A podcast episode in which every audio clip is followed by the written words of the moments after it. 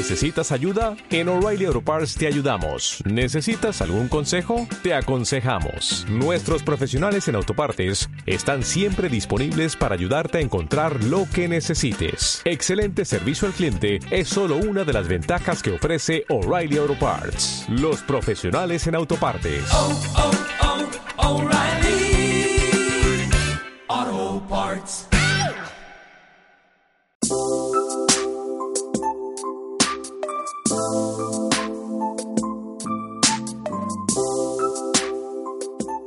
Bienvenidos al podcast Aprende Astrología. Yo soy Luis Suárez, astrólogo y psicólogo, y si alguna vez has querido aprender astrología pero te ha parecido demasiado difícil, este es tu podcast.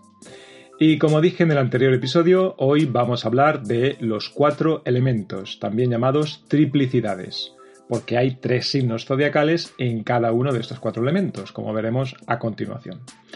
Los cuatro elementos en astrología son fuego, tierra, aire y agua, y cada signo del zodíaco pertenece a uno de estos cuatro elementos. Esta clasificación y división en dichos elementos es muy conocida popularmente porque es una clasificación que existe desde hace milenios. Evidentemente son los cuatro estados físicos de la materia.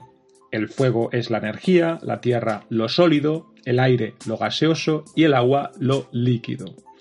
Vamos a ver qué significa cada uno de estos elementos desde el punto de vista astrológico. Empezamos por el elemento fuego. El fuego representa a las personas con mucha energía, vivaces, vitales, vigorosas, entusiastas y siempre dispuestas a la acción.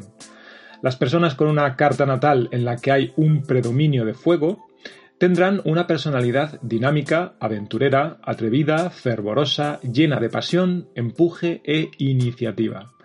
Suelen ser personas con gran confianza en ellas mismas, con capacidad de mando, de emprender, de iniciar, de dirigir, con ambición y capacidad de tomar riesgos. Los signos del zodíaco de fuego son Aries, Leo y Sagitario. Ejemplos de personas conocidas con mucho fuego en sus cartas son, por ejemplo, Winston Churchill, con Sol en Sagitario, Luna en Leo y un total de 5 planetas en signos de fuego. Otro ejemplo es el gurú hindú Paramahansa Yogananda, con cinco planetas en fuego, pues no paró quieto en toda su vida, no es el típico gurú que se pasa la vida sentado meditando, sino que viajó, dio muchas conferencias, estuvo casi por todo el mundo y fundó en 1920 su propia escuela espiritual llamada Self-Realization Fellowship. Siguiente elemento, la Tierra. La persona con un marcado predominio del elemento Tierra es eh, una persona de carácter tranquilo y estable. Es una personalidad que valora lo práctico, no es de perseguir quimeras, sino de interesarse más por lo material, yendo siempre con cautela por la vida, buscando siempre asegurarse una posición, una estabilidad, algo sólido en la vida. Sólido como lo es la propia Tierra. Son personas constantes, disciplinadas, trabajadoras, con paciencia, ahorradoras, perseverantes, de ir haciendo con constancia para ir poco a poco alcanzando sus metas con ahínco regularidad en su vida y en su forma de trabajar, prudentes y realistas, dejando un poco de lado las fantasías y los idealismos. Los signos del zodíaco de tierra son Tauro, Virgo y Capricornio. Ejemplos, pues Barbara Streisand, la cantante, que es Tauro con cuatro planetas en este signo. Tauro es un signo de tierra y además es un signo muy artístico. Personas que tienen un, un fuerte eh, dominio de Tauro en su carta, eh, una fuerte presencia de Tauro, muchos planetas en Tauro, porque son Tauros, eh, tienen un sentido artístico, un deseo de ser artistas generalmente marcado. Otra persona conocida con mucha tierra en su carta es el famoso científico británico Stephen Hawking. Tiene el Sol en Capricornio, por lo tanto él es Capricornio. Tiene la Luna en Virgo, también en tierra y un total de 6 planetas en signos de Tierra. Recordamos que hay un total de 10 planetas en una carta, pues tener 6 planetas son el 60% en signos de Tierra, por lo tanto es una persona muy marcada también por estas características. Siguiente, el aire, el elemento aire, son personas que tienen un gran interés por comunicar, por intercambiar ideas, por saber, por estudiar, por aprender, con una mente inquieta y curiosa. Viven, sobre todo en un mundo mental, en el mundo de las ideas, por lo tanto son más idealistas que materialistas. Esta sería la diferencia con la Tierra, por ejemplo. El aire siempre es más idealista que materialista. Eh, el aire descuida un poco la parte práctica de la vida para enfocarse más en lo ideal, en lo elevado, en lo conceptual o intelectual. Son personas intelectuales, inquietas, nerviosas, que necesitan moverse tanto física como mentalmente, hablar con los demás, discutir ideas, pensamientos, escribir, leer. Son personas que en general se adaptan bien a las nuevas situaciones y a los cambios, su punto débil quizá puede ser que a veces son un poco superficiales, queriendo saber sobre muchas cosas, pero sin ahondar lo suficiente en ninguna.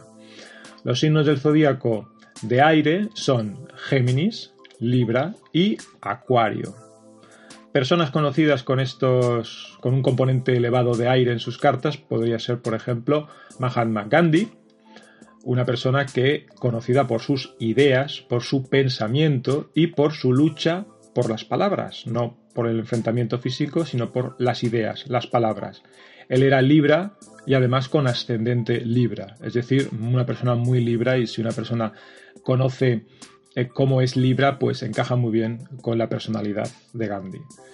Otra persona, quizá no tan conocida, pero también muy, muy, muy importante e influyente, es el escritor y filósofo americano Ken Wilber, es Acuario, signo de aire, ascendente Libra, signo de aire, y cuatro planetas en total en signo de aire. Es una persona que si alguna persona, si alguien ha leído los libros de Ken Wilber o conoce a Ken Wilber por sus charlas que puedes encontrar en YouTube, por ejemplo, verás que es una persona muy mental, muy de ideas, muy racional y de hablar, discutir, intercambiar ideas, se dedica a la filosofía, a la escritura, es muy típicamente de aire. Y llegamos al último elemento, el agua. El elemento agua se asocia a las emociones fundamentalmente. Las personas que tienen al agua como elemento principal en la carta natal son personas sensibles y emotivas, con una buena intuición e inspiración. Son personas que anteponen los sentimientos y las emociones a la razón. Personas que pueden ser heridas muy fácilmente por un comentario, un desaire o lo que sea, lo positivo de estas personas es que para ellas es muy fácil empatizar con los demás, entender los sentimientos de los otros. Por eso suelen ser buenos psicólogos, terapeutas y también artistas, ya que como dije suelen tener una buena inspiración y por lo tanto capacidad de crear. Lo malo es su susceptibilidad, la inestabilidad interior que pueden tener debido a las fluctuaciones de su estado emocional. Tienen una vida interior rica, compleja, difícil de entender a veces y suelen tener una mirada romántica ante la vida y las relaciones que les acompaña siempre. A veces incluso una mirada melancólica, dependiendo de la persona. Los signos del zodíaco de agua son Cáncer, Escorpio y Piscis. Personas conocidas, pues el escritor y poeta alemán Hermann Hesse, con Sol en Cáncer, Luna en Piscis y un total de cinco planetas en signos de agua o el escritor colombiano Gabriel García Márquez, con el Sol y cinco planetas en signos de agua. Y hasta aquí el episodio de hoy dedicado a los cuatro elementos. En el próximo episodio hablaremos de las cualidades, también llamadas cuadruplicidades. Y si quieres contactar conmigo, puedes escribirme a mi correo electrónico consultasuarez.gmail.com consultasuarez.gmail.com y nada más. Hasta la próxima semana.